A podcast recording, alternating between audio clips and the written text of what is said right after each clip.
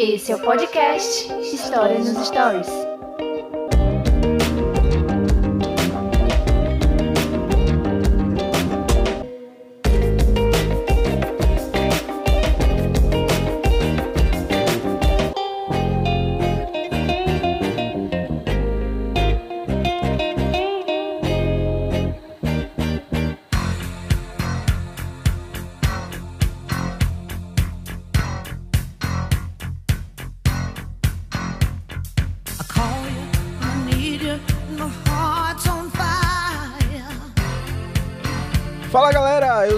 Daniel René e esse é o podcast História nos Stories. Hoje, se você clicou aí na nossa chamada, você sabe que o episódio de hoje é especial e também é bem oportuno, né? Porque nesse momento você deve estar assistindo, você deve ter ouvido alguma coisa, período das Olimpíadas no Japão, as Olimpíadas de Tóquio. Então, muito importante para você, eu recomendo você compartilhar o episódio de hoje, porque a gente vai falar sobre as Olimpíadas na fase moderna, então as Olimpíadas dos Jogos Modernos. Se você quer saber um pouco sobre Olimpíadas, curiosidades, um pouco sobre a história, sobre o criador da- dos Jogos Olímpicos Modernos, você está no lugar certo, tá bom?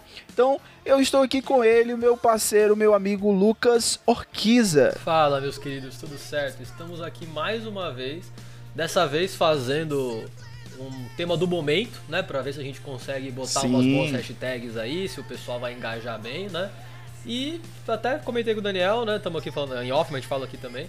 Eu acho que a gente nunca falou de esporte. Não sei se o Daniel vai lembrar de alguma coisa. A gente fala muito de música, de cultura, né? Mas esporte eu não lembro. Contigo, gravando contigo não. A gente não falou sobre esporte ainda. Até te sugeri, até sugeri pra gente falar alguma coisa sobre futebol. Mas tem aqui no. A gente já gravou sobre automobilismo, a gente gravou sobre F1. Então lá você pode, ter- é, você pode ouvir sobre Fórmula 1. E eu falei sobre o. Sobre a galera lá, o Ayrton Senna e tal. Se descer o feed aí você vai encontrar também, galera aí, ó. F1 é esporte? O carro. É, por isso que não tá na- nas Olimpíadas. Polêmica, Então, se, se polêmica. for bom, tá na Olimpíada. Por isso que Não, mas tudo bem. não dá pra subir um tá carro no pódio, né? é, então. um ramo que a gente pode abrir assim de um dia trocar mais ideia. Uma coisa que eu tenho que pesquisar, eu não- nunca li muito sobre isso na faculdade, mas acho que tem um tema aí. Mas vamos falar hoje do maior evento esportivo então da humanidade, Maior pelo menos evento. atual. E Exatamente. vamos ver de onde veio essa ideia, pra onde ela foi, como que ela vai. Lembrando que, né, na hora da pauta a gente decidiu fazer sobre as Olimpíadas modernas, né? Nós vamos explicar um pouco sobre isso. Sim. Mas deixo a dica aí, acho que vale a gente fazer uma pauta sobre as Olimpíadas originais também. É, com certeza. Então, pessoal, esse episódio está dividido dessa forma. A gente vai falar nesse primeiro momento, nesse episódio específico, sobre as Olimpíadas modernas, tá bom? Então, antes de começar o episódio, cara, eu vou te pedir para dar aquela força seguir o Historiatopia, que é a página do Lucas lá no Instagram. E lá você sabe todas as novidades e tudo que ele tá trabalhando, todos os projetos e trampos que ele, trampo que ele tem colocado nas redes. E é só seguir lá o Historiatopia, tá bom? Você pode seguir também o IG deste podcast, do História nos Stories, lá no Instagram. Segue e todos os episódios tem lá o linkzinho para todos os episódios que você pode compartilhar. Lembrando que esse é um podcast de história com professores de histórias, uma de história, mas a gente recebe pessoas de todas as áreas. Então, se você quiser falar sobre um tema específico, um assunto específico, pode mandar sugestão também, a gente vai atrás, a gente procura. E aqui a ideia é professores de história falando sobre tudo. Então a gente fica feliz quando vocês eh, vão lá na página, compartilham, dão dicas e deixam temas, tá bom? Então é isso. E siga agora, nesse momento aí rapidinho, cara. Não vai, ó, não vai nem gastar muito tempo. Segue o podcast História nos Stories aí no teu stream, tá? Segue porque isso ajuda bastante para que muitas pessoas possam ouvir e para que a gente possa fazer isso por muitos anos. Eu e o Lucas, a gente quer chegar no momento em que a gente possa gravar, só gravar, e que a gente tenha uma pessoa que possa editar, que possa é, colocar os banners, para que o episódio possa sair todos os dias, do dia da semana certinho, tudo bonitinho. Então você pode ajudar a gente, cara. Você pode ajudar, tem no link aí o Apoia-se. Mas se você quer ajudar de outra forma, cara, é só ir lá no nosso IG, deixar uma mensagem lá falando, ó, eu quero te ajudar dessa forma. Fica à vontade, tá bom? Se esse intuito do podcast História nos Stories é justamente compartilhar. Então, a gente quer que esse, que esse, essa, esse projeto possa continuar, tá bom? Então é isso, Lucas. Então vamos falar sobre os Jogos Olímpicos, né, cara? Vamos lá, tem treta hoje, cara. Nossos episódios estão tendo muita treta, né, Não, assim, tá durante bom. o episódio. Não, tá bom, sério, mó legal.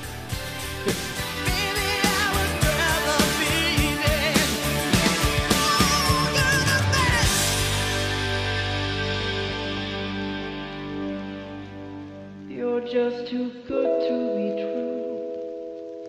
Can't take my eyes off you. You'll be like heaven to touch.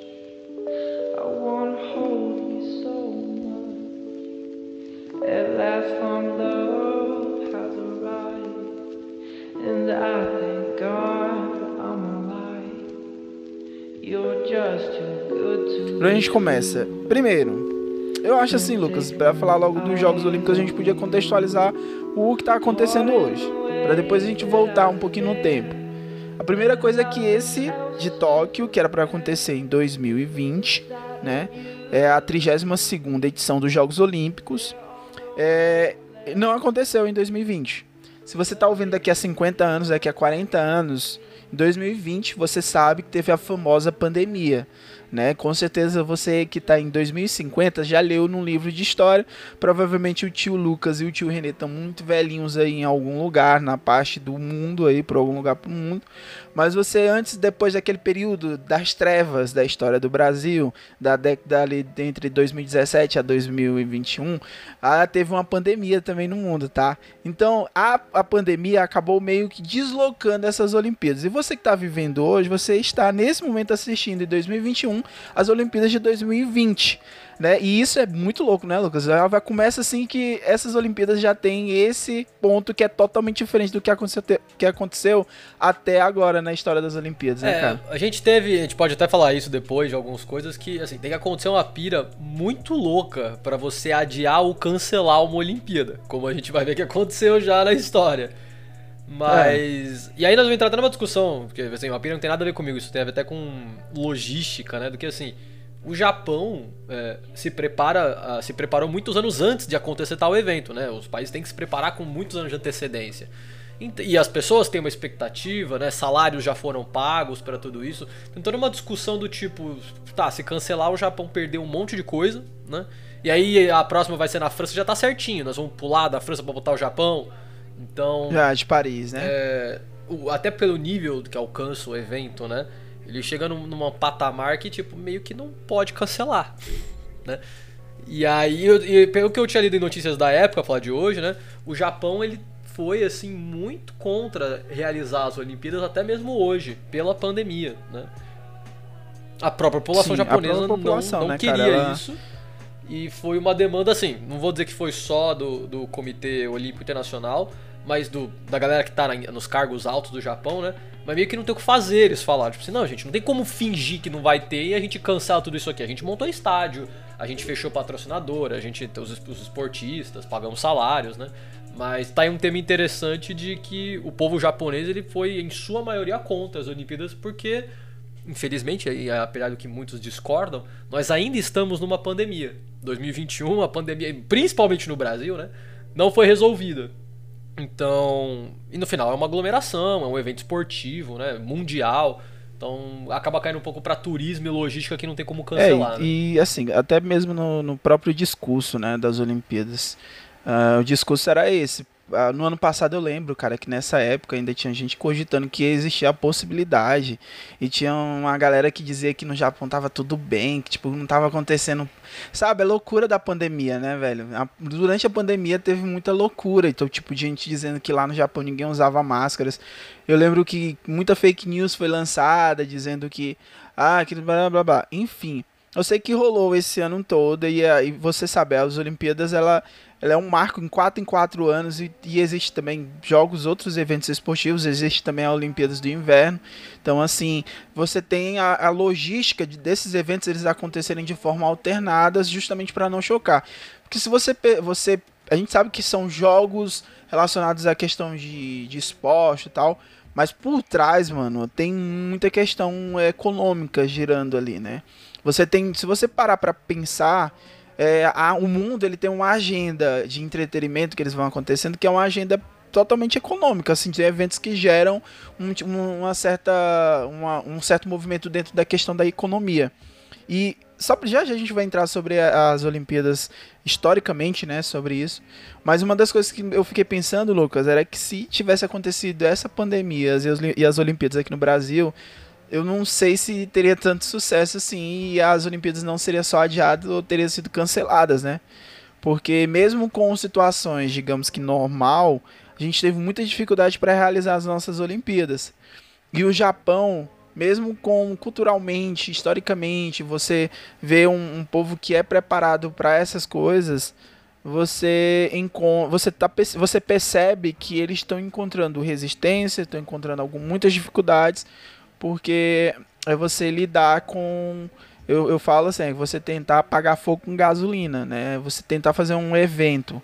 É, e a que foi cancelada, né? Poucos dias antes da, do evento, foi cancelado o público, né? Sim. As pessoas... Que faz parte da bilheteria, né? Obviamente também. Tudo isso ajuda a pagar. Porque é, é, você tem só, claro, você dá, tem uma renda, tem um retorno muito grande com a, com a transmissão, porque é uma transmissão global. Essas marcas elas, elas vão ser vão ter exposição 24 praticamente o tempo durante a competição diariamente é, para o mundo todo. Então, é, as, as pessoas elas têm que ter uma, uma dimensão que é o maior evento esportivo do mundo, é o maior evento do mundo, sabe? Se for pensar assim em Olimpíadas modernas e as Olimpíadas clássicas, as Olimpíadas clássicas, ela lá que era, era uma tradição, era uma tradição religiosa.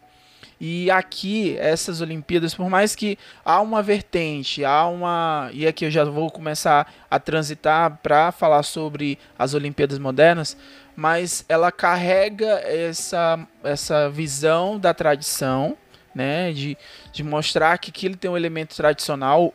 A própria mesmo começar os Jogos Olímpicos em 1896 em Atenas, era como se os Jogos Olímpicos estivesse voltando para voltando para sua casa, Sim. né, Lucas? É uma, uma homenagem simbólica, né? Eu acho isso curioso.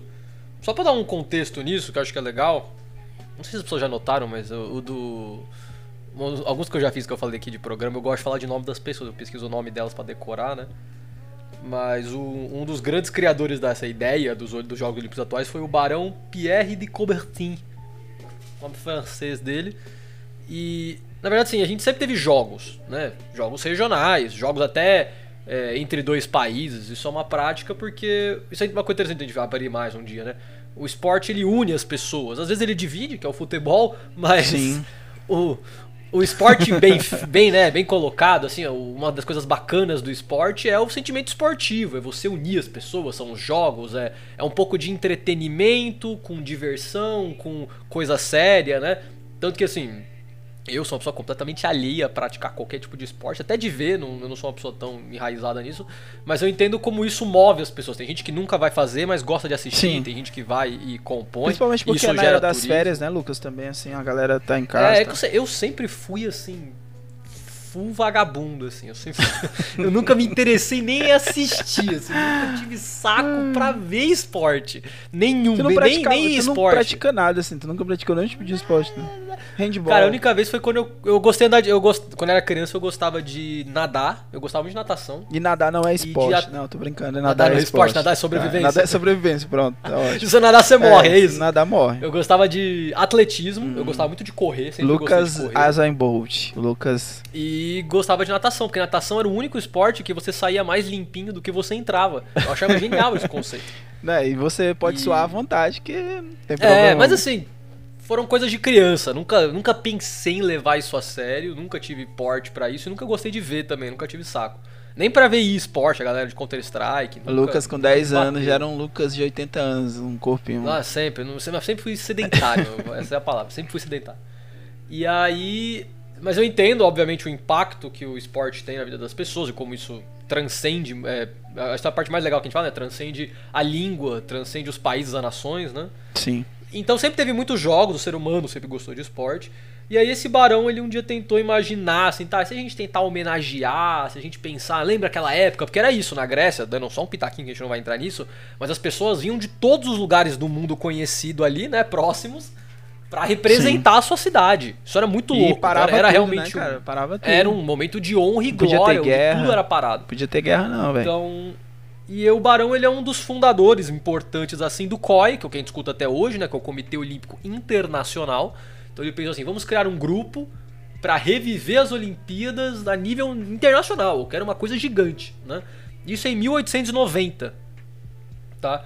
E aí começam os preparativos, eles vão imaginando, e aí em 1896 a gente tem os primeiros Jogos Olímpicos do jeito que a gente entende hoje, né, em Atenas, como a gente falou. E eu acho maravilhoso a escolha do lugar, né, como essa homenagem, essa volta. E apesar dele ter sido pequenininho ali, foram 14 países, né, porque o lugar não tinha, não tinha nenhum contexto ainda, ele foi crescendo com o tempo, mas é uma ideia muito ambiciosa, né? Tem, tem que ser um barão, então ele era rico. Mas eu, eu, eu gosto muito da- das ideias megalomaníacas, do cara assim, não, vou fazer um lance, mas eu quero fazer um lance num nível que todo mundo dos todos os países do mundo vai querer vir. Eu quero fazer um lance que daqui 100 anos vai estar rolando, entendeu? Então, eu adoro, gente megalomaníaca é a melhor coisa que tem quando, quando não é o Elon Musk. Quando é o Elon Musk, eu sempre, sempre apoio. É, e falar nisso, Ava, outro tema aqui pra cast no meio do episódio. Elon Musk? A corrida espacial moderna, cara. A gente Muito tem que espacial, falar eu Posso falar mal do Elon Musk. Ah, pois, ah, ótimo, pois vai ser excelente. A gente pode falar também sobre os outros dois, o dono da, da Venture, né, e o da Amazon, Eu falo mal de todos. da né? Origin isso. Blood. Vai, fala aí, cara. E, então era isso, assim, uma. É, é- é porque é muito puro ao mesmo tempo. Eu sei que tem toda a parte marketável em volta, né? Mas é um evento de reunir pessoas, né? É, Na verdade é pra isso que servem os eventos, né? Vamos reunir pessoas em torno do quê? Do esporte, né? Então vamos achar esportes. A maioria dos esportes são europeus, obviamente. Sim. E isso é uma coisa que não faz sentido pra gente, depois, depois a gente vai falar mais pra frente, eu vou pesquisar, né? É, pra, lá fora, né, na Europa principalmente, eles entendem as Olimpíadas como Olimpíadas de verão, porque existem as Olimpíadas de inverno, que são tão importantes quanto. É, Né? e... Só que pra gente não tem o menor sentido, pra gente só, Só existe uma do Olimpíada. A galera só que existe a talvez Olimpíada. Muita gente só pensa só tem ano de verão, né? Só existe a Olimpíada. Mas na verdade o que a gente tem é a Olimpíada de verão, que obviamente é no verão.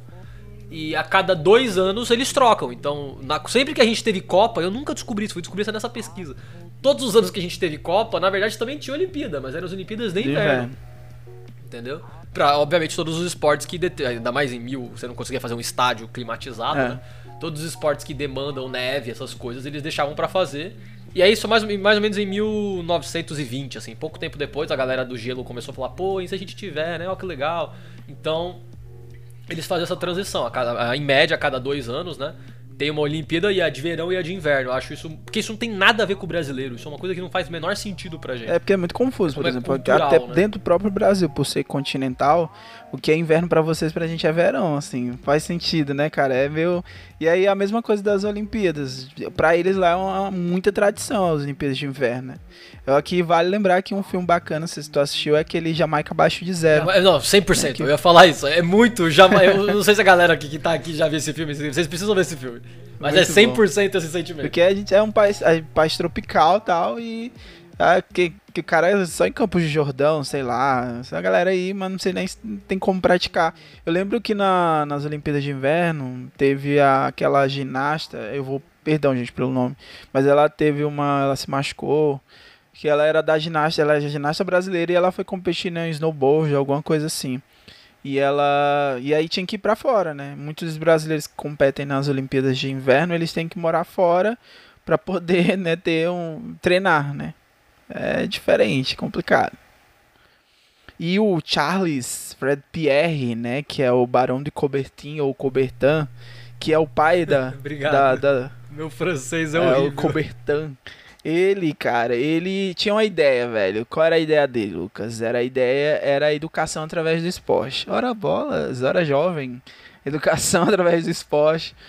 Ele pensou nisso, cara, educação aliada ao esporte, né? E ele queria propagar é, a ideia também de união entre os povos e a ideia do benefício da paz. Lembrando, galera, que você tem que pegar assim, o Coubertin aqui, a gente está falando da virada do século, que é, a gente já falou aqui que é a Belle Époque, né? Que é a Belle Époque, ou você assim, que é o período onde tinha a feira mundial, era onde os inventos eles eram ap- apresentados. Essa ideia que o Lucas ele colocou aqui é, é isso, as pessoas elas tinham uma ideia de grandiosidade, né? Aquilo era a Torre Eiffel, era as construções, eram aquilo que poderia chamar a atenção. E esses caras, o Fred, né, o Barão de Coubertin tinha dinheiro sobrando, né, fiote? Então ele pensou assim, cara, eu vou ser tipo um Medina, Medina, se vocês não sabem, o Medina é o do Rock in Rio, né, a, de- da década de 80 que hoje tem, que ele já tá pensando já em vários outros eventos. O Coubertin, ele era tipo um cara assim, ele pensou, vamos fazer um evento e vamos resgatar o que eram as Olimpíadas ah, da época clássica, né? Ele falou, isso é uma ideia bacana, então vamos lá, vamos, vamos pensar assim como fazer isso. E aí a célebre frase que inaugura essa ideia é que ele diz que o importante é competir. Depois essa frase ela vai ser tema de, de muitas análises, porque ela, ela praticamente ela é imutável durante esse período todo da história das Olimpíadas Modernas, mas ela, ela já sofreu uma alteração nesse ano, a gente vai falar isso também aqui. Mas o Barão era isso, ele era ele pensou nesse esporte. Apesar que essa primeira Olimpíadas que o, o Lucas falou, de 1896, ela tinha toda essa ideia da cultura e educação, mas esportes coletivos eles não, não cabiam, tá? Então, tipo, um futebol, porque ainda eu acho que não sei se futebol existia nessa época aí, mas esportes coletivos não eram para as Olimpíadas, tá? E a participação de mulheres como atleta eram vetadas, então as mulheres não participavam das, das competições. E era basicamente isso. Um outro detalhe era que o Pierre, né, o Coubertin Barão, ele pensou assim, cara, a primeira edição dos Jogos Olímpicos, dos Jogos, né, vai acontecer em 1900, a virada do século, porque era a maior exposição mundial seria aquela, era a mais emblemática, foi onde foi a, a principal exposição de, de, todas essas exposições, só contextualizando para você estar tá ouvindo, nessa época eles faziam periodicamente uma exposição mundial, onde as pessoas colocavam inventos, sabe? Levavam o que era algo de moderno, tá? Já vivendo uma época que a galera tava vivendo uma felicidade. E ele pensou assim, por que não em 1900 jogos da primeira edição em Paris? Pá, na exposição mundial. E aí, cara, vem um outro cara jovem, o Constantino. Constantino da Grécia, um príncipe ele ouviu essa ideia do Corvo Bertão, acho que ele pensou assim, sabe? Pô, essa ideia podia ter sido minha, né, velho? Por que, que eu não pensei nisso também? Ele chamou aqui, vem cá, Cobertor, vamos conversar aqui. Jovem, fala o seguinte, o que, que tu acha? A gente fazer isso aqui mais simbólico ainda. Bora fazer aqui na Grécia, cara. Vamos fazer aqui, vamos recomeçar a competição na Grécia. Então, ó, é, a, a última Olimpíada tinha terminado há 16 séculos antes, né? Então ele falou assim: vamos organizar Cara, os caras tinham tanto dinheiro que hoje é impensável você organizar uma Olimpíadas em dois anos. Os caras eles organizaram em dois anos. E aí, 6 de abril de 1896, foram inaugurados os primeiros Jogos Olímpicos da Era Moderna. E, cara, e daí a gente tem muitos Jogos Olímpicos Sim, que foram é, marcantes. Né, um, olha como isso tem a ver com contexto, né? Em mil, não sei se a galera puxa isso automático, mas Ah. 1900, né? Vamos focar em 1900 ali. É aquele bagulho que eu adoro falar, que eu acho uma época Hum, sim. charmosíssima, que é 1900, 1910, que é a Belle Époque. Acho, acho charmosíssimo. O mundo pré-primeira É, guerra, todo mundo parecia Époque. bonito no filme. Europa, obviamente. Full, Europa, na- é, né? full colonialismo, Europa, mas essa parte a gente finge que não lembra, essa parte a gente finge que não lembra. Pra ficar bonito nos filmes. Ah, mas a gente. ah, É, é, é bonito nos filmes. Aí quando a gente for falar, a gente, vai ser É. bom porque a gente já vai ter Essa um parte contexto, a gente né? Aí a galera que esquecem. já sabe. Mas o, o contexto, né? O que, o que a galera tinha no imaginário era assim, gente, a gente agora tem tecnologia. Olha que legal, a gente tem luz. A gente tem conhecimento, a gente tem ciência, né? Isso na nossa, que a gente fala é um pouco do positivismo, né? De como o ser humano vai transcender as coisas com a ciência, tudo é incrível. E o foco disso, o foco da ciência, o foco da cultura, o foco do mundo era Paris. Sempre foi. Era, era a França. Sim, né? era. Então é tipo assim, é tudo tá França, lá. né? A, a, eletri- a- a Paris foi uma das primeiras cidades do mundo a ter iluminação elétrica pública, né? Iluminação de rua pública.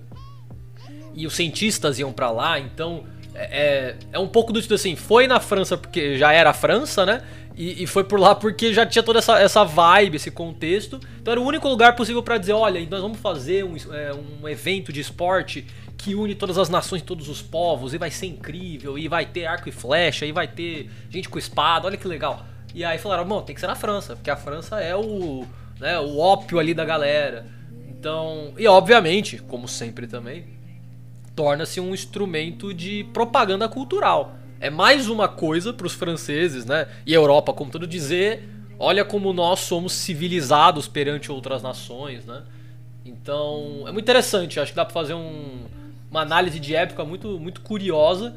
E assim, se você pegar são oficialmente aí são 120 anos, 125 anos de Olimpíadas, né? é bem pouco, na verdade, né? Sim, é uma é. coisa que a gente não faz há tanto tempo assim. E faz sim, e faz, faz total sentido pra época mesmo ser algo que ficou marcante. Porque se você pegar esse século pra cá, claro, a gente, a gente tá tendo uma visão recente do que tá acontecendo na nossa história. Então talvez seja mais marcante, como ah, muitos acontecimentos foram marcantes para aqueles indivíduos que viviam naquela época. Isso é papo de historiador, tá? É a ideia de que o cara, o, o agente da história, a gente, é- nesse momento somos agentes. A gente tá vivendo a história, então a pandemia é algo muito próximo pra gente. Então daqui a 300 anos eles vão olhar com o outro olhar sobre as Olimpíadas e já é uma outra percepção. E eu acho interessante, Lucas, tô falando sobre isso. Eu, eu acho massa, cara. Eu, eu fui atrás dessa primeira. Tipo, a ideia, né? As mulheres não podiam, né, competir, e isso é, tem muita coisa naquela época que era que ainda era um período de transição e, e a luta feminina ela vai começar a partir do século XX. E aí, cara, a frase, né, que é do George I da Grécia, essa que ele falou assim: "Declara abertos os primeiros Jogos Olímpicos em Atenas". Essa frase ela se repetiu em todos os Jogos Olímpicos. É, só não no Brasil em 2016, porque o presidente era o Temer. E ele não tava muito assim, sabe? A galera não tava muito apaixonado pelo povo, pelo Temer, né? Então o Temer ele não declarou os Jogos Olímpicos ali, ficou meio assim, meio turvo ali e tal. Mas foram 285 atletas de 13 países. E aí tinha prova de atletismo, ciclismo, lembrando que eram competições, né, eram individuais, né? Então luta, é, esgrima. A esgrima era a única que admitia profissionais na época, porque era um, um esporte muito praticado na França. Isso que o Lucas tá falando, era, a- as Olimpíadas ela foi pensada para a França, tá, gente? Então, assim, ela foi pensada porque ali era o coração do mundo naquela época. Ah, mas os Estados Unidos, a Inglaterra, Londres, não, cara, a França era o coração cultural e esportivo daquela época. Então, era pensada para ela. A ginástica, o alterofilismo, a natação e o tênis. Quem foram os maiores vencedores naquela, naquele, nessa primeira edição? Foram os Estados Unidos, venceram 11 provas, Lucas. A Alemanha ficou em terceiro lugar, né, com quatro vitórias ali do Carl Schumann, que é um dos primeiros atletas históricos que você pode pesquisar aí, que já tem muita história sobre ele. Quem sabe uma biografia de, nos 200 anos do podcast História nos Histórias pode ter uma biografia dele. Ah, o destaque, cara, ficou pro cara que salvou a Grécia com a competição que foi criada para as Olimpíadas, que foi a maratona, né? Que foi o, o grego, aí é o nome que, que, que o nosso calcanhar de Aquiles aqui, é uns nomes aqui, né? Mas esse cara não tem um nome difícil. O Spiridonous. Aí a gente fala assim com tipo um sotaque italiano para fingir que é grego, porque é próximo. Então o Spiridon, ele venceu a maratona e tipo meio que salvou, cara, porque o, a Grécia tava recebendo a competição. Historicamente, há todo simbolismo dos gregos, né? As Olimpíadas, pá. E ninguém ganhava nada, cara. Tipo, ninguém ganhou nada. Tava todo mundo perdendo ali. E aí ele entrou ali com a, a ideia, né? De entrar no, no, na- no estágio. Da, e, e, sabe, ser marcante. E, e há relatos de que essa vitória dele foi uma vitória encomendada, assim, né? Foi meio que ah, por muitos e muito, muito tempo ficou sobre o ar, da, o ar suspeita de que ele tinha vencido porque, para não ficar feio para a Grécia, ele foi lá e, venceu na maratona ali para poder coroar a ideia de um grego vencer a principal competição eh, ali dentro das Olimpíadas. E uma outra, outra ideia aqui dessas primeiras Olimpíadas aqui, cara, é que essa ideia Olimpíadas, o termo, né, no plural, é porque cada modalidade era vista de, como um jogo em separado. Então a luta era algo separado, era uma competição. É, eu entendo o seguinte, era como se fosse como se tivesse várias competições acontecendo todas no mesmo, no mesmo local. Então, se você pensar, a Olimpíadas é isso. É o a luta tá acontecendo um evento na mesma cidade e tá tendo ali ciclismo. Então, as Olimpíadas seria todas essas competições acontecendo simultaneamente eh, num local e num período. E aí veio o termo de Olimpíadas. E ficou estabelecido nessa primeira que seria de quatro anos, né? Cada, cada quatro anos teria essa alteração.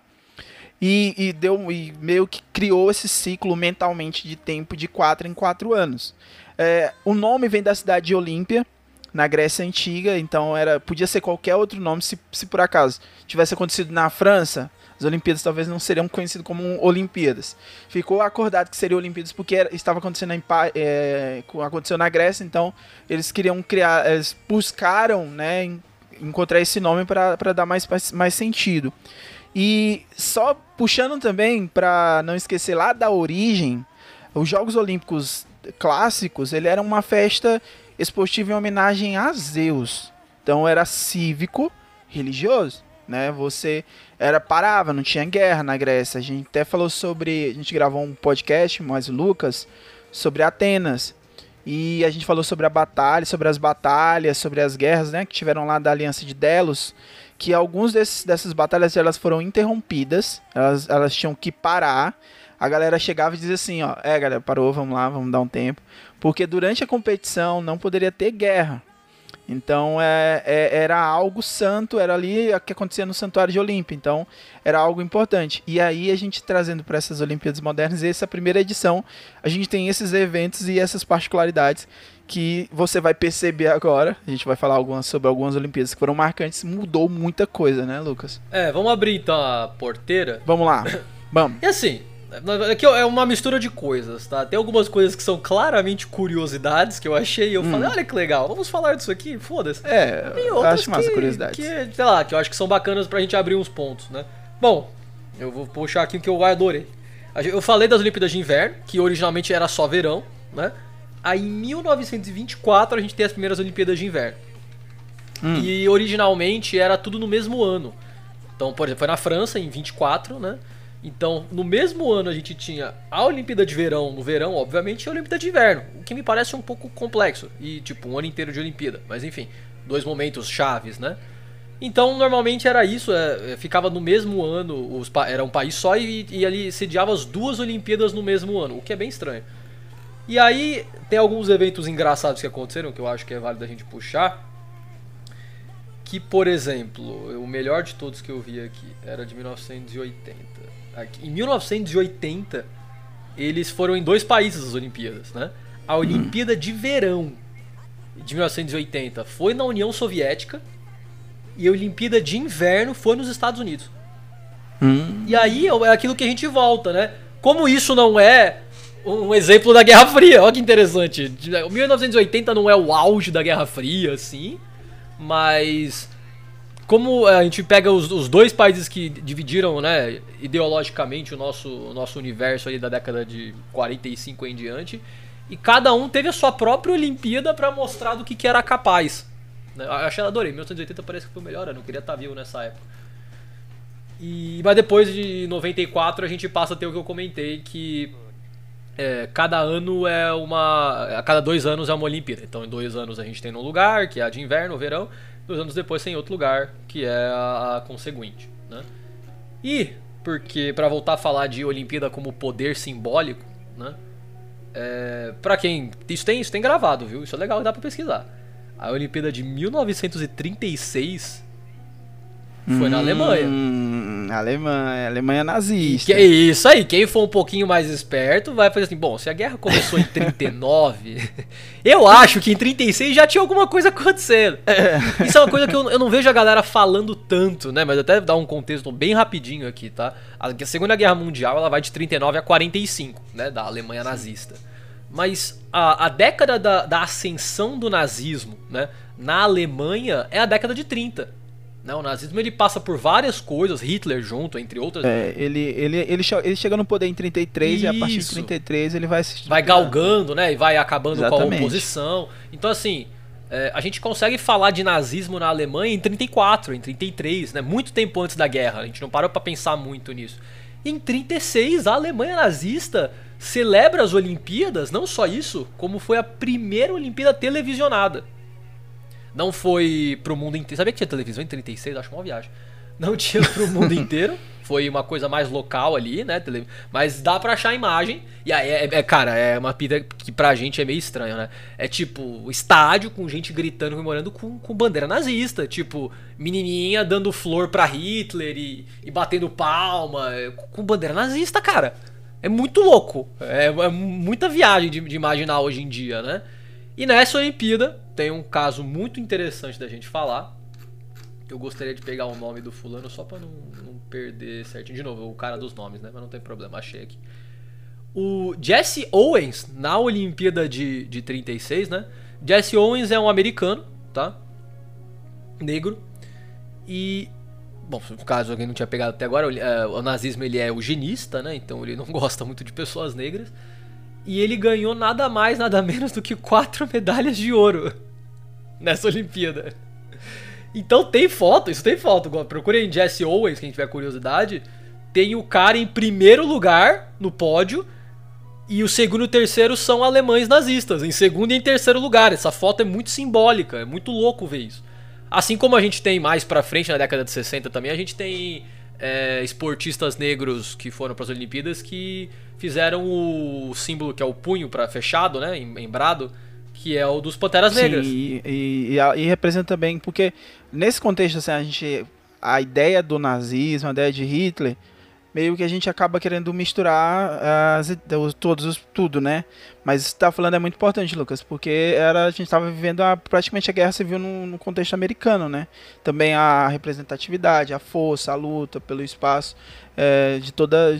ali dos negros americanos ali dentro desse contexto. Posso pegar hoje, hoje, no dia 26 que a gente tá gravando isso aqui, tá? Na última semana aí, todo mundo aqui a- a- aprendeu o nome e conheceu algum atleta que nunca tinha ouvido falar, né? A, a menina É. que eu já esqueci o nome, eu chamo ela de Fadinha, que ganhou prata em, É. em skate. Que ela é daqui de daqui Pô, ela é daí, que da hora. Maranhão, Imperatriz. Ela é menina de do 13 próximo. anos, né? Teve a, 13 anos. a bailarina que tocou baile de favela na bailarina não, ela é Sim. ginasta, perdão. Que ela Ginasta, tocou é. baile de favela na apresentação Misturou dela. o clássico com, com baile de favela, na com apre- baile e, e foi, tá não, não terminou ainda, mas ela tá com os pontos altos. Tem o Medina, né? Tem essa galera que a gente já conhece, mas é um momento onde as, a- as celebridades passam a ser os esportistas, que eles estão em alta, né? É a chance deles mostrarem pro mundo. E a gente inflama um pouco isso, né? Eu conheci gente falando assim, porra, eu lembrei o que que é ter orgulho de ser brasileiro, que eu não, não tinha isso há muito tempo. Do tipo, a gente fala vai Brasil, né? E os atletas usam isso do ponto político também, né? Um atleta negro vencer supremacistas supremacistas da, da, da Alemanha é uma coisa muito simbólica, né? Um atleta negro falar do, dos Panteras Negras, então é um momento de de evidência, né? É um momento onde as pessoas e como o esporte também está relacionado à política, mas a gente finge que não, não fala muito disso, né? A gente não, não Ó, toca tanto tanto Pequim, assuntos, né? Se você for pegar a intrínsecas. Olimpíada de Pequim, você viu que a cerimônia, ela foi tipo assim, era os caras, eles botaram tudo que eles tinham ali pra fazer as Olimpíadas de Pequim em 2008, porque era uma imagem, é uma imagem, né? Você, o país ele tem uma oportunidade, o Rio 2016 tem uma oportunidade de você se colocar para o mundo e isso é uma possibilidade para muita gente, muita coisa, muita coisa mesmo. E aqui quando a gente está falando sobre o Hitler, a gente está falando sobre esse período. Na, na época dessas Olimpíadas, o Hitler ele era visto de forma diferente. Ele era ainda, ele tinha uma imagem associada a um líder popular. Ele era admirado. A galera tinha um certo, uma certa admiração por ele porque ele tinha feito com a Alemanha depois da Primeira Guerra Mundial. Os judeus, eles eram perseguidos pelos, pelos nazistas, mas assim, não era algo só dos nazistas, era algo que acontecia em muitos países cristãos naquele momento. O, o antissemitismo, ele gente, é outro ponto que eu acho interessante da história que a gente tem que levantar em, levar em consideração quando a gente leva para o público, sabe, Lucas? É mostrar para a galera que, quando a gente está falando, a gente associa muito a um, um, um fato e acaba pegando o conceito e contaminando o conceito. O antissemitismo, ele era uma prática de muitos países cristãos. Então não era algo exclusivo dos alemães, ah, os alemães nazistas, pá, pá, não. Isso já acontecia na Europa há bastante tempo. E no sul da Baviera, a parte católica da Alemanha, né, o nazismo era muito forte ali. Eles escolheram duas cidadezinhas para sediar as Olimpíadas de Inverno, né, que eram as duas cidades, que eram a Garmisch e a Partenkirchen, tá? Esses dois nomes, Garmisch e Partenkirchen. É, e ela era tudo muito organizado. Tipo, os caras eles planejaram a cidade, organizaram a cidade, arrumaram, deixaram tudo bonitinho para que essas cidades elas pudessem servir como modelo para a ideia nazista, para toda a constituição de política do Hitler, tá? Então tudo funcionou perfeitamente tranquilinho. Se você pegar a abertura, e isso é, é, é interessante historicamente por questão de material, vai no YouTube, você vai ver 10 mil alemães em uniforme, bandeiras com suásticas. Por isso que eu já tive aluno que, que me perguntou e disse assim, mas professor, e ninguém falava nada. Não, cara, presta atenção, ainda não era ainda a guerra em si, assim, não tinha a ideia de, era, sabe, era propaganda. O Hitler, ele tava vendendo o peixe dele, né, Lucas? Pô, a gente tem que fazer um episódio sobre nazismo, né? Sim, cara. Mas eu vou. Guardo isso pros alunos do futuro, tá? Quando a galera pergunta assim, mas professor, a galera via as coisas acontecendo e achava normal? Sim. E eu sempre vou dizer, sim, 2021 foi exatamente isso. A gente via as coisas acontecendo E achava e normal. dizia, é, é isso aí, né? Fazer o quê? E achava normal. É assim que as coisas acontecem. Talvez al- daqui a alguns anos os caras vão perguntar, pô, os caras fizeram Olimpíadas, fizeram Copa América, fizeram tudo isso, mesmo tendo a pandemia aqui. A pandemia Eu aqui, espero que sabe? É, é, é, louco. como é que o pessoal é? era tão burro e deixou acontecer? Eu vou dizer, eu também não sei. Cara, Eu não sei, Juquinha. O... Também não sei. Pô, Juquinha, é vaza, cara. Os caras tinham estátuas lá nos estádios, sabe? O estádio, tudo era tudo organizado pra isso. E aí, cara, você ter noção, a Olimpíadas foi um sucesso. Mano, foi um sucesso porque o cara usou o dinheiro todo da Alemanha. Eles estavam tendo uma prosperidade na Alemanha pós Primeira Guerra, mas não era muito difícil ele ter prosperidade, não, porque a Primeira Guerra tinha acabado com os cofres eh, alemães. A, a questão da, da, da Alemanha se posicionar com Hitler como revanchismo vem disso que a Alemanha ela sofreu com as punições da Primeira Guerra Mundial. Os alemães eles não queriam, a, se você pegar a Primeira Guerra Mundial, não era era da posição popular abdicar da guerra. Eles queriam continuar, porque para eles se entregar. E foi todo um, um, um arroxo ali político que acabou, a Alemanha acabou se entregando. Mas ali naquele momento ali era, era o ponto-chave da política do Hitler, política nazista, sabe? Se mostrar com a ideia de que disciplina, organização, sabe? Todos aqueles conceitos do tradicionalismo, do nacionalismo, é, a- os regimes totalitários eles acabam é, utilizando muito da imagem, desse contexto, né, da imagem, de construir uma imagem, porque você pode construir, né, Lucas? Eu acho interessante essa nossa discussão e esse, episódio está bacana por isso, porque a Olimpíadas ela é uma construção de imagem, porque a gente sabe que o Rio não era aquilo que foi apresentado em 2016, né? A gente constrói essa imagem. Con- é, e construir uma imagem, Lucas, é a coisa mais fácil que você pode encontrar. O difícil é você manter essa imagem, né? E o Hitler, eu, tô me aprofundando porque eu, eu acho muito interessante essa parte e eu acho pertinente falar que é, a Alemanha ela foi a maior vencedora, né? Da, da, dessas Olimpíadas. E como prêmio duplo, ela podia sediar as Olimpíadas de 1940 essa situação do Jesse Owens, o Jesse Owens, ele não era para competir pelo, pelos, com os americanos, ele não ia competir. Ele entrou porque o Hitler, ele negou a participação de dois corredores judeus da equipe americana. Ele chegou e disse: Eu não quero, não quero, e, e não vai correr, e não vai, entendeu? E aí você me diz assim: Mas os americanos aceitaram? Aceitaram. Como eu falei lá no início, era uma prática comum na Europa, cara. Sabe? Os caras eles faziam isso, eram imagens de judeus. Tem um filme que demonstra isso bacana, muito interessante, que você percebe que os caras eles vão lá nesse ponto, que é o é, Jojo Rabbit, que os caras eles ensinavam para as crianças, não só as crianças nazistas, mas eram na Europa, que o judeu ele era como se fosse um monstro. Né? Ele era um monstro, ele era um cara que, que vendia e cobrava com juros sabe? Era, era uma construção de imagem, construção de mitos. E o Jesse Owens, ele entrou no lugar, ele foi um dos atletas que entrou no lugar é, desses, substituir esses dois judeus, né? E um outro corredor negro também, ele acabou ocupando uh, essa ponta. Uma outra coisa aqui, ó, assim, se construiu um mito, tá? E isso é um mito e tem fontes que mostram isso. O Hitler, ele não comprometeu, ele não cumprimentou ninguém nessas Olimpíadas. Porque assim, o, o estadista ele tinha que premiar e cumprimentar, entendeu? Mas ele não cumprimentou ninguém, isso era já estava dentro do protocolo. Se você for pegar imagens do, da época, do período, salvo os atletas alemães, ele, ele, ele não cumprimentava ninguém. E era, e era até uma coisa que ninguém tocava no Hitler assim com tanta facilidade, entendeu? Então, assim, Muita gente ficou dizendo assim, ah, ele, ele não cumprimentou porque era um atleta ne- negro. A, a a maior treta do Hitler não era um atleta negro americano que tava ali, não, cara. Tipo, existiam outras coisas por baixo de todo aquele cenário, entendeu? Então, assim, a- eu, eu, eu puxo muito isso que o Lucas até colocou e ele, ele e me lembra. A, a, a briga do Owen era outra e a, a briga do Hitler era totalmente diferente. Mas elas não deixam de se cruzar, sabe? Não deixam de ser um sentimento de ódio, um sentimento de, de repelir. Então a- é muito louco. Por isso que você. Aqui a gente tem um campo vasto para se estudar. E como sempre no podcast História nas Histórias, a gente sempre tá gerando temas. E pode ser um tema pra gente abordar mais à frente. A gente aprofundar nesse, nesse conhecimento, né, cara? Dá pra, eu acho que merece, assim, a ascensão do fascismo na Alemanha. E aí a gente fala, tenta resumir esses 10 anos, assim, de fascismo, falando até da Olimpíada. E depois um da Segunda Guerra, alguma coisa pra fazer. Sim. E aí, só pra, pra dar uma corda no assunto, assim, é, isso é em 36, né?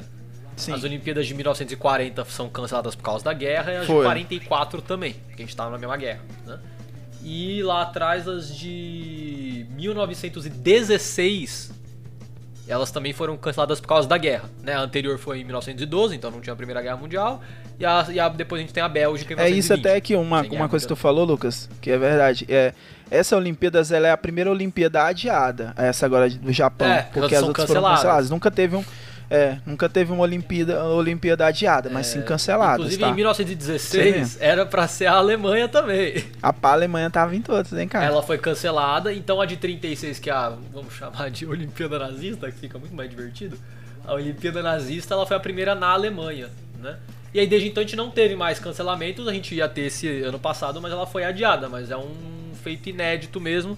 Eu imagino uma questão de, de aperto, né? Que, por exemplo, daqui, ano que vem, pra, pra quem esqueceu também, porque eu tinha esquecido, ano que vem tem Copa. Tem Copa do Mundo. Eu esqueci Tem completamente disso. Neymar e a alegria nas pernas de Ano que Neymar. vem tem Copa e as Olimpíadas de Inverno. Então fica um pouco apertado de, de conceitos ali pra trabalhar. Não sei como é que vai ser a Copa ano que vem. Não faço a menor ideia como é que vai funcionar isso. Mas teve esses casos de, de grandes cancelamentos, né? Tanto que. É como eu falei, em seguinte eles foram revisando de inverno e verão, inverno e verão.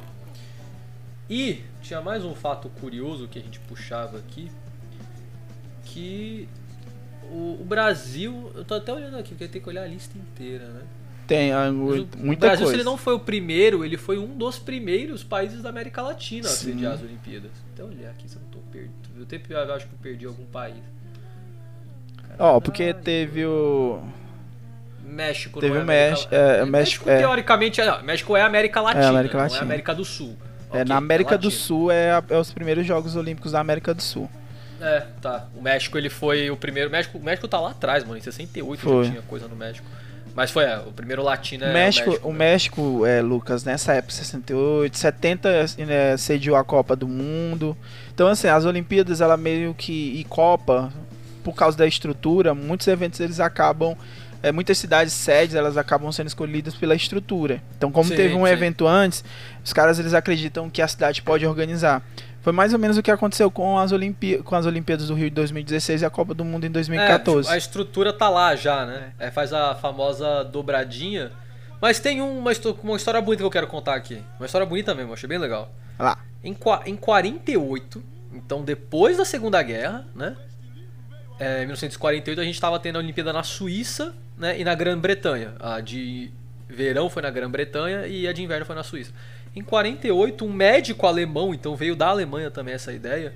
Um médico alemão ele começou a se engajar em esportes para pessoas com algum tipo de deficiência. Né? Hum. Então ele organizou torneios regionais na Alemanha ali e ele começou a fazer torneios entre hospitais, que isso parece muito da hora. Se alguém falasse isso pra mim, eu ia achar a coisa maluca que eu já fiz.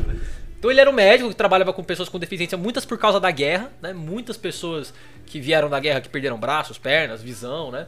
Então ele começou, a, ele virou meio que um especialista em organização de eventos de, de pessoas com deficiência, né? E aí ele começou, e aí foi crescendo, ele começou a fazer entre hospitais, né, na Alemanha, e ele fez isso durante 12 anos. Durante 12 anos ele é, foi crescendo a ideia, ele falava, olha que legal, vamos trazer só pessoas, né, paralímpicas aqui pra para atletas para competir. E aí tem toda uma questão de adaptação, de viabilidade de fazer isso, né? Como é que você vai colocar as, as pessoas cegas vão jogar com pessoas. Tem toda essa discussão na época, tipo, tá, as pessoas cegas vão jogar com pessoas cadeirantes. Ou não, a gente coloca todos os cegos pra jogar, a gente coloca só os cadeirantes, né? Como é que vai funcionar isso? E aí, em 1960, depois de todo esse sucesso que crescia a cada ano, de 12 anos de, de organização, né? A gente tem as primeiras Paraolimpíadas, oficialmente, assim. Se pra pensar na década de 60, já faz bastante tempo, né? Não Sim. é tão tempo depois, assim, das originais. E não é uma coisa que a gente comenta muito, né? É uma pena. é uma coisa- A gente não fala nem da de inverno nem na Paralimpíada. no- na- A de inverno, obviamente, por motivos de tempo.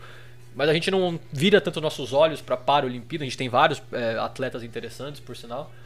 E, mas tá aí, eu acho que achei uma, uma história super bacana, assim. Não veio do esporte, veio de um médico querendo fazer alguma coisa ali. E nós temos hoje as Paralimpíadas junto, onde os maiores paratletas do mundo se reúnem pra ganhar os jogos. E que também legal. Uma coisa pai assim que cai muito a audiência, né? As- as- se você pegar a Paralimpíadas, ela acontece depois das Olimpíadas. E aí a, a audiência de- da- é. dos jogos elas caem. Então, tipo, é, pou- pouca coisa é transmitida, pouca coisa, tem pouca notícia. Uma das coisas que, que modificou agora pra 2020, e é que parece bobagem, mas é algo interessante, porque é o lema, né? O lema do COI era mais rápido, mais alto e mais forte. E é, ele é excludente em todos os sentidos, esse lema, né? Porque Ah, eu não estaria, Eu eu. René, não, não estaria no mais rápido, no mais alto e no mais forte de forma alguma.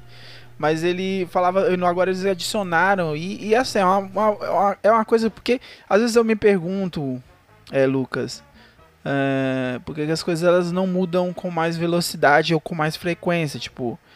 Mas a gente fala de gerações, né, pô, e cada geração, infelizmente, carrega o seu, seu sei lá, é, muitos preconceitos.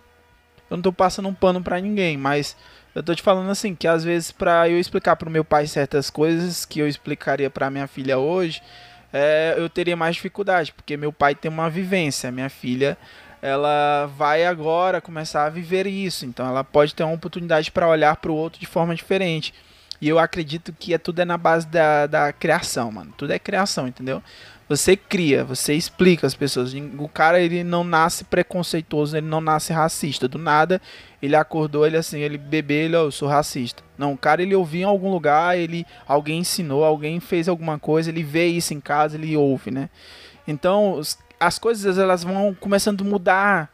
E, e- e a gente tem que ficar atento para isso, para que essas mudanças elas possam acontecer e para que as pessoas elas possam entender o porquê dessas mudanças. Então eles adicionaram juntos. Então essa ideia de estar junto é uma frase bonitinha para vender camisa ou slogan, mas entender que por trás esse juntos ele tem que ser todos os dias semeado, entendeu? Então os jogos eu ainda acho isso é uma coisa que eu penso que esses jogos os Jogos Olímpicos e os Paralímpicos deveriam acontecer simultaneamente, porque se a primeira ideia dos Jogos Olímpicos eram que eram competições, elas acontecessem no mesmo momento, para mim eu acho que é, é, é, Paralímpicos também poderiam. Há uma galera que diz que porque o patrocínio é diferente. E é, cara, o investimento para os Jogos Paralímpicos é a rebarba, muitas vezes é a rebarba dos investimentos que foram feitos nas Olimpíadas. Tem, tem ó, por exemplo, no Rio, há notícias, isso não, eu não tô falando de boca para fora, tem notícias do Rio que algumas competições elas, elas foram sugeridas para que elas não acontecessem.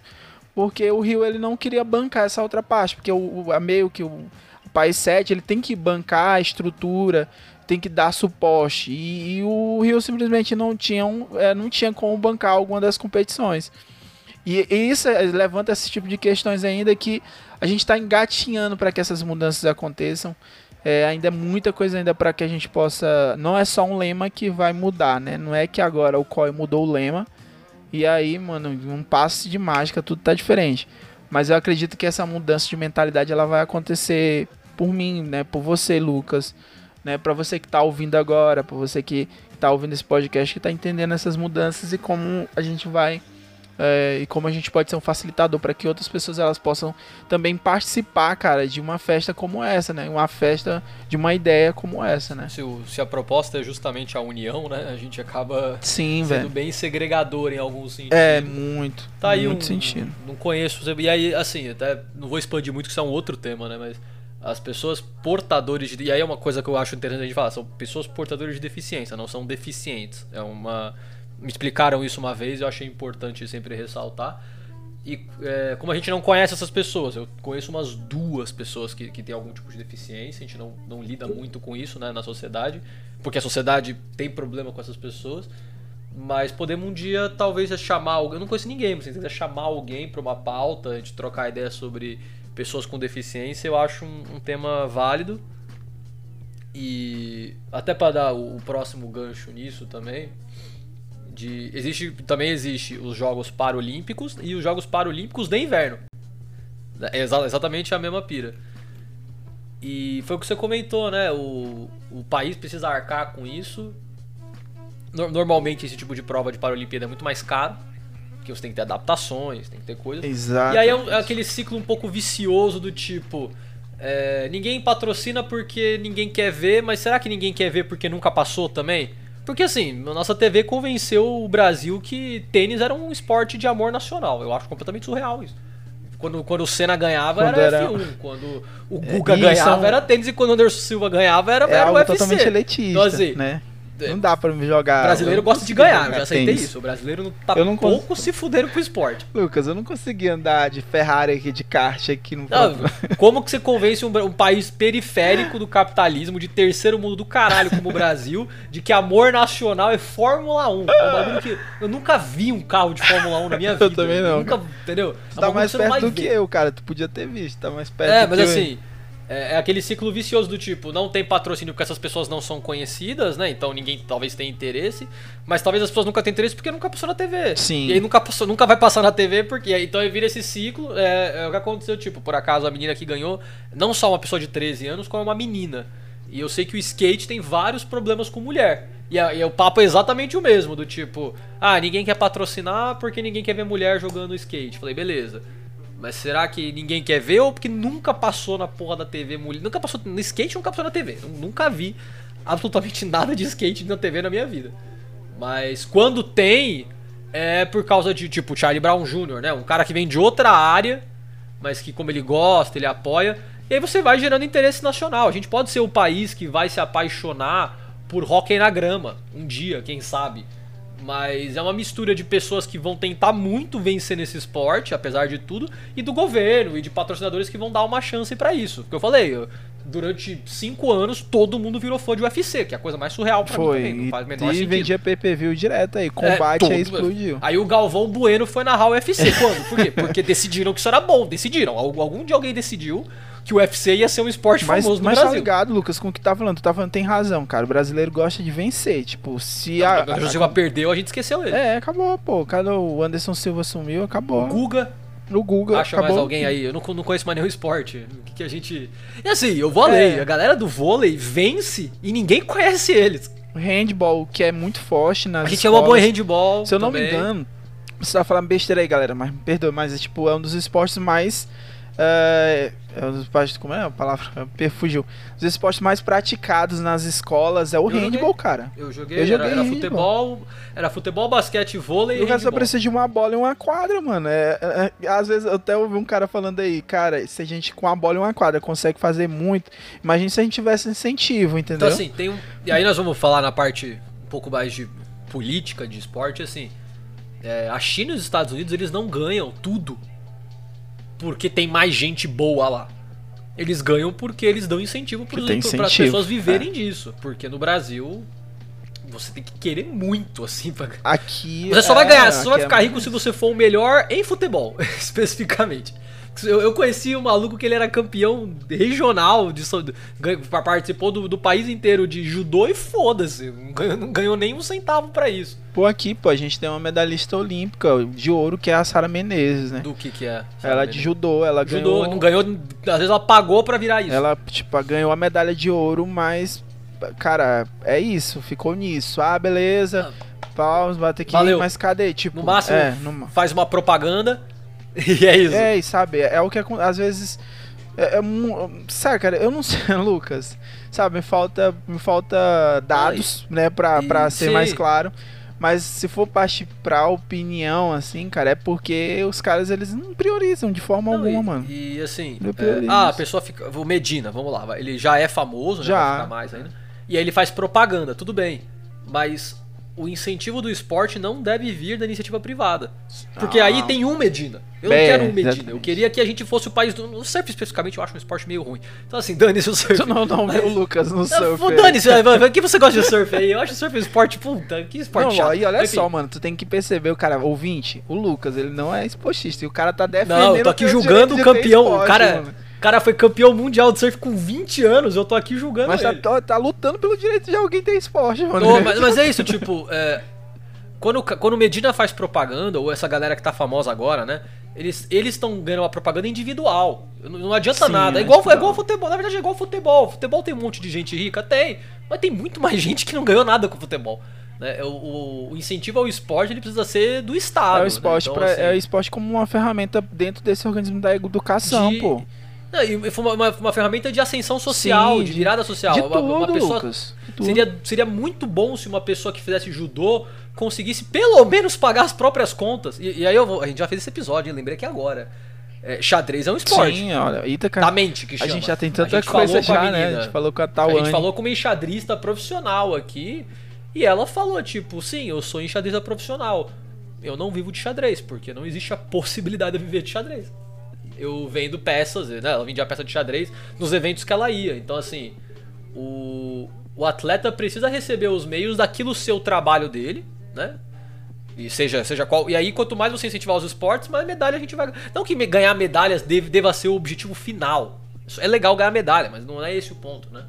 Mas é, um país que, que incentiva, o seu- ah, e aí vale pra cultura também, mas não falando de esporte aqui, um país que incentiva o seu esporte, ele abre as possibilidades das pessoas poderem viver disso e poderem a- abrir novos caminhos, né? Mas, como eu falo, por acaso a gente teve uma menina de 13 anos que ganhou a medalha de prata. Quantas pessoas tiveram que parar de treinar skate porque tinham que trabalhar? Porque tinham que fazer outra E coisa da vida. Morreram também, né, cara? Eu, eu vi muita gente, o cara da galera do street, né? Que morreu porque não Ah, tem skate- estrutura, pô, nas ruas, o cara às vezes tem Ah, que é, disputar skate, com skate é um esporte marginalizado ainda por cima. É, né? e é, é muito louco ver essa, essa discussão que a gente tá tendo aqui, que agora talvez eles vão. Vai abrir escolinhas aí, entendeu? Eu não tô criticando. Isso é certo, tem que abrir. Mas às vezes Mas é o aumenta o. Estado. É, porque. Às vezes aumenta mais esse, esse abismo, entendeu? Não, e- A gente fica é dependendo a de gente- caras, de atletas que montam no, no peito, na raça, assim, entendeu? Aqui tem. Desculpa, Lu, te cortando aí direto. Não, não, não, fica tranquilo. Aqui tem a galera do badminton. Acho, não sei se nem se conhece esse esporte. Badminton é. Eu prefiro. É uma peteca. É uma peteca, o cara fica tipo com a raquete É, e fica. É, tá. é. Aqui no Piauí tem uma galera, ó. a- o Piauí tem atletas conhecidos mundialmente em relação ao badminton. A população conhece? Não.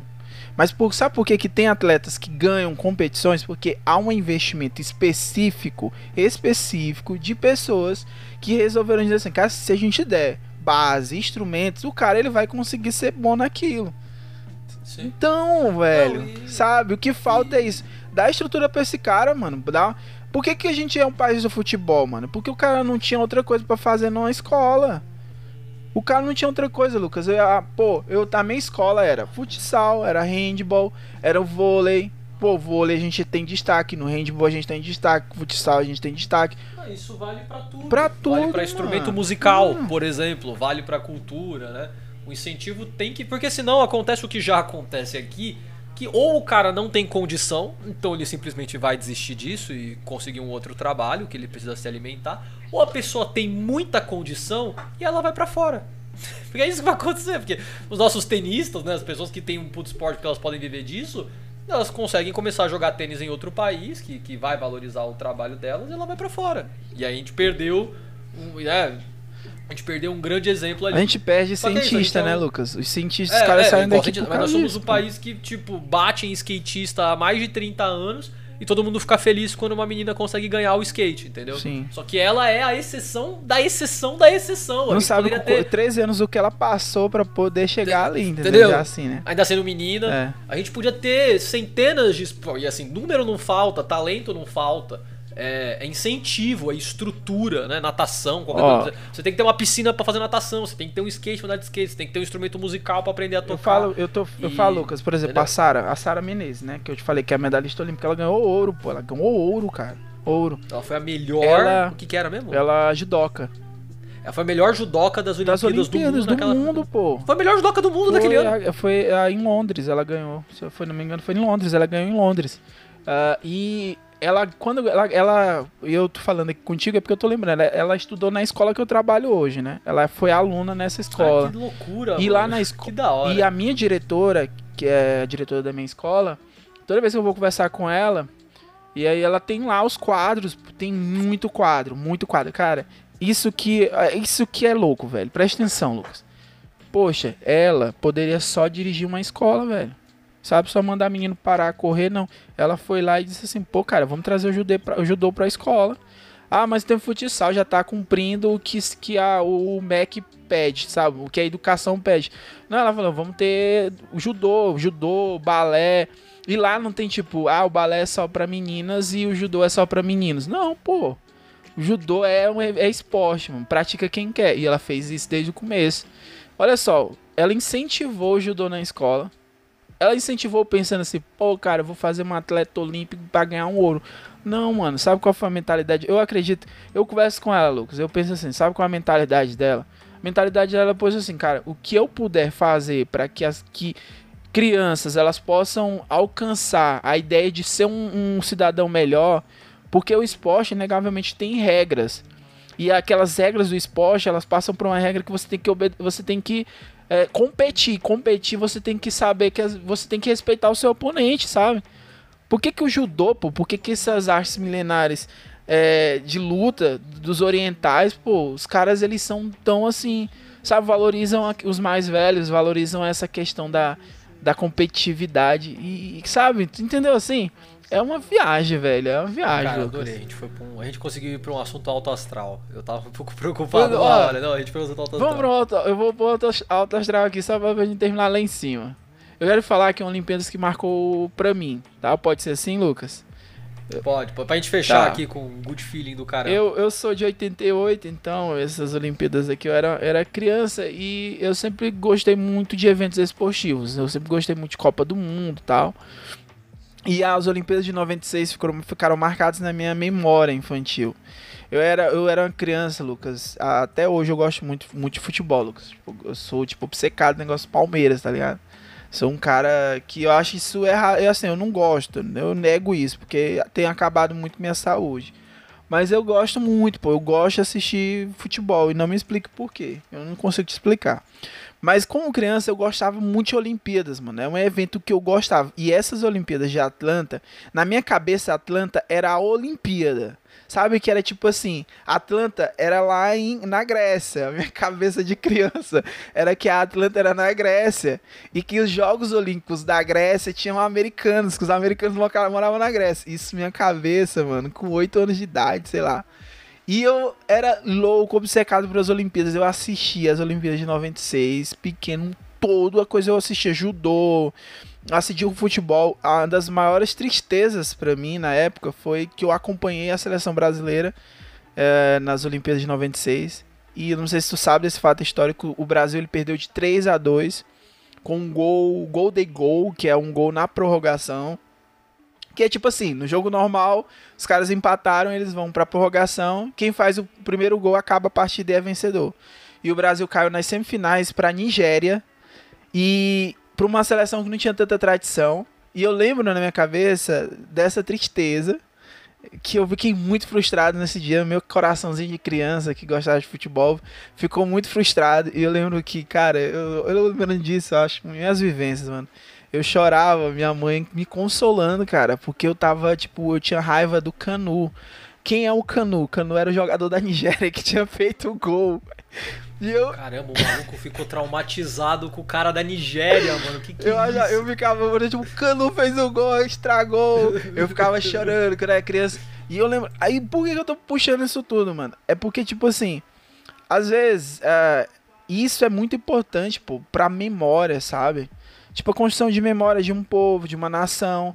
Eu estava chorando ali pela CBF, porque na verdade é uma instituição de futebol, né? Mas lá na Nigéria, talvez a, a ideia do que era participar de uma Olimpíada era como aconteceu com Jamaica abaixo de zero. Os caras sabem, os caras mostraram pro mundo que, pô, a gente tem pouco, a gente não tem tanto incentivo assim. Vocês são país do futebol, mas a gente foi lá e meteu o gol no último no minuto da prorrogação, mano. Entendeu? Eles tiraram do pequeno Daniel Tudo... aquele sopro de felicidade. Não, porque o Daniel tava frustrado, porque o pequeno Daniel tinha assistido o Brasil de 94, a Copa do Mundo, velho. Tu tá entendendo? Não, cara. Não, cara. Não, não, eu não consigo entender. Esporte é uma coisa muito distante, desculpa. É, bicho, mas era, mano. Eu não sei te explicar, mano. Depois isso aconteceu em 98, quando quando o Brasil perdeu pra França. Cara, ó, 98 parecia clipe, aqueles clipe, é, clipe bem triste assim, não tem? Tipo, é, da. Não sei se é cantor, mas bem triste, porque eu tava chorando que o Brasil tava perdendo 3x0 pela França, pô. Cara, isso aí é tema de outro podcast. Se a gente falar sobre Copa do Mundo aí, tem muita coisa. A gente fala, mas ó, eu estive no, eu estive no Rio de Não. Janeiro durante Olha aí, 2016. mas foi pra? E eu não tenho nenhuma, Tu não foi. não tenho nenhuma memória. Não, mas. Nada, Lucas, nada. Peraí, peraí. É, foi um ano normal. Foi um ano completamente Calma aí, normal. calma aí, cara. Eu quero saber porque eu fico, fico puto também contigo nessas coisas, velho. tu é um puta privilegiado aí de estar no lugar que eu Eu queria não sabia que eu era privilegiado, Tu é, é sério, eu- Lucas, pegar uma taca. Tu é demais, bicho. Mas assim, me diz uma coisa, ó. Peraí. O máximo que eu fui, que eu vi muita gente. Eu não tô dizendo que eu sou do mato, né, cara? Mas que eu fui muita gente, foi pra Orla ali de Fortaleza, onde você vê pessoas do mundo todo. E você acha interessante que a galera tá ali, todo mundo ali compartilhando as suas ideias. Tu não ia nas ruas, não. Tu não, tipo, isso. Tu não via a galera, não. Tipo, tem algo diferente o, aqui. O Rio sempre foi um, o Rio sempre foi uma cidade muito turística pra mim, assim, na minha opinião. Então assim, tinha, tinha, tinha uns grupos de pessoas que são claramente japoneses ou claramente da China, tipo, que ele- essa galera de excursão, mas o, o lugar olímpico, né? Ele era muito longe. Eu falei, não, eu nem sei se eu podia entrar. Não, não, nem, nem, nem match de, de- com atleta. Tu não foi assistir nada, cara. Não, não alguma coisinha. Ah, ver o quê? Ver os caras jogar vareta? Ah, pelo amor de Deus. Bocha, mano. sei Ah, lá, Bocha. coisa. Eu, eu, tenho, eu tenho foto na Pira Olímpica, que é na frente, é perto do, do Museu da Manhã, mais ou menos, né? Que Ah, eles tá ac- de- acendem tu tem a aquela- foto, aquela a foto lá com o, o, Cândido, né? É o Cândido, né? É, é, tem, tem, essa- tem umas duas fotos, cara, mas assim, eu vou. Tem que mandar pra mim, Tem, pode a gente tem algum ouvinte carioca? Você que tá ouvindo a gente, você é carioca? Tem, cara, tem muito ouvinte deve ter. carioca. O Rio. Tem. Eu, eu não fui. Eu fui turistar no Rio de Janeiro uma única vez. Foi a primeira vez Pô, que eu meu, fui até pro Rio. paulista. Depois eu fui pro Rio morar. E é muito triste morar no lugar. É muito diferente de turistar, né? Eu fui em vários lugares do Rio, mas eu tenho foto com pouca coisa. E eu não, não tenho nenhuma memória da Olimpíada. Foi tipo um ano completamente normal. Lucas. É isso, é isso que eu tenho pra agregar emocionalmente pra esse episódio. Galera, as Olimpíadas de 2016 é o mais próximo re- geograficamente do Lucas de uma Olimpíadas. Então, É, E eu preciso dizer assim: todo mundo que tá ouvindo isso aqui, provavelmente a gente vai morrer antes de ter outra Olimpíada no Brasil. é, não, eu, eu- é, provavelmente eu acho que a gente vai morrer, não vai ter outra. Provavelmente a gente não vai ver de novo uma Olimpíada no A Brasil. última oportunidade o Lucas perdeu e ele perdeu talvez Ah, eu- consciente. Eu, tava lá. Emocionalmente não, mas fisicamente eu tava ali perto. Então, Lucas, é isso, cara. Eu, olha, eu, sempre a gente fala, terminar o episódio, a gente, a gente podia falar de muita coisa. Podia, cara, mas o mais interessante é que a gente não pode falar de tudo, porque sempre tem brecha pra gente gravar outros episódios, tá bom? Então é isso, pra mim foi bom, Lucas. E aí, gostou, cara? Foi massa, não Não, foi? teve, teve parte séria, teve parte emotiva, teve parte engraçada. Toda vez tem essas aqui, partes Lucas. É, bicho, eu tenho umas memórias meio loucas, Pra né? sumo do conteúdo, entendeu? Eu tô aqui pra isso. Então, cara, Mas- engajamento, né? Compartilha, né? A galera tem que compartilhar, né, Lucas? Levantamos. Eu, eu, eu tenho, eu tô anotando de verdade, assim, alguns episódios que a gente fala durante pra anotar pra não esquecer. né? Hum. Mas foi muito bom, foi muito bom. Você aí que tá ouvindo a gente no lançamento ou próximo, né? Você tá no clima da Olimpíada também, então espero que seja legal. Vamos ficar devendo uma pras Olimpíadas antigas, aí eu tenho que dar uma pesquisada. É. mas Eu acho que dá pra fazer. Mas ah, essa daqui a gente E- fez bacana. Podemos fazer mais de esporte, ó. Eu anotei aqui um dia a gente fazer sobre skate, falar a história do skate. Vou trazer do um skatista, né? Algum, alguém que trabalha, um Ah, A gente profissional. fala do chorão aí, vocês não gostam de chorão? Ah, deve- mano, aí, ó. Tô falando de chorão aí. Eu, sempre- eu soube que o Lucas gosta do Eu chorão. não posso falar isso em público. Mas enfim, Olha a aí, gente mano. faz alguma coisa sobre chorão, sobre skate. A gente pode fazer, eu acho que tem. tem a, gente abriu, a gente abriu um escopo novo, a gente desbloqueou uma nova árvore de, de, Sim, up- de pronto. upgrades aqui. O skin, o skin aí, ó.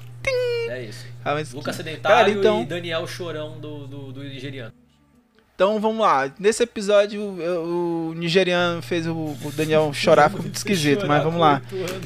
É, ficou muito esquisito. E ah, o Chorão esteve presente, skate. ah, a gente também entendeu, a gente falou sobre um barão, né? Barão tem dinheiro e ele inventou. Falamos de nazismo.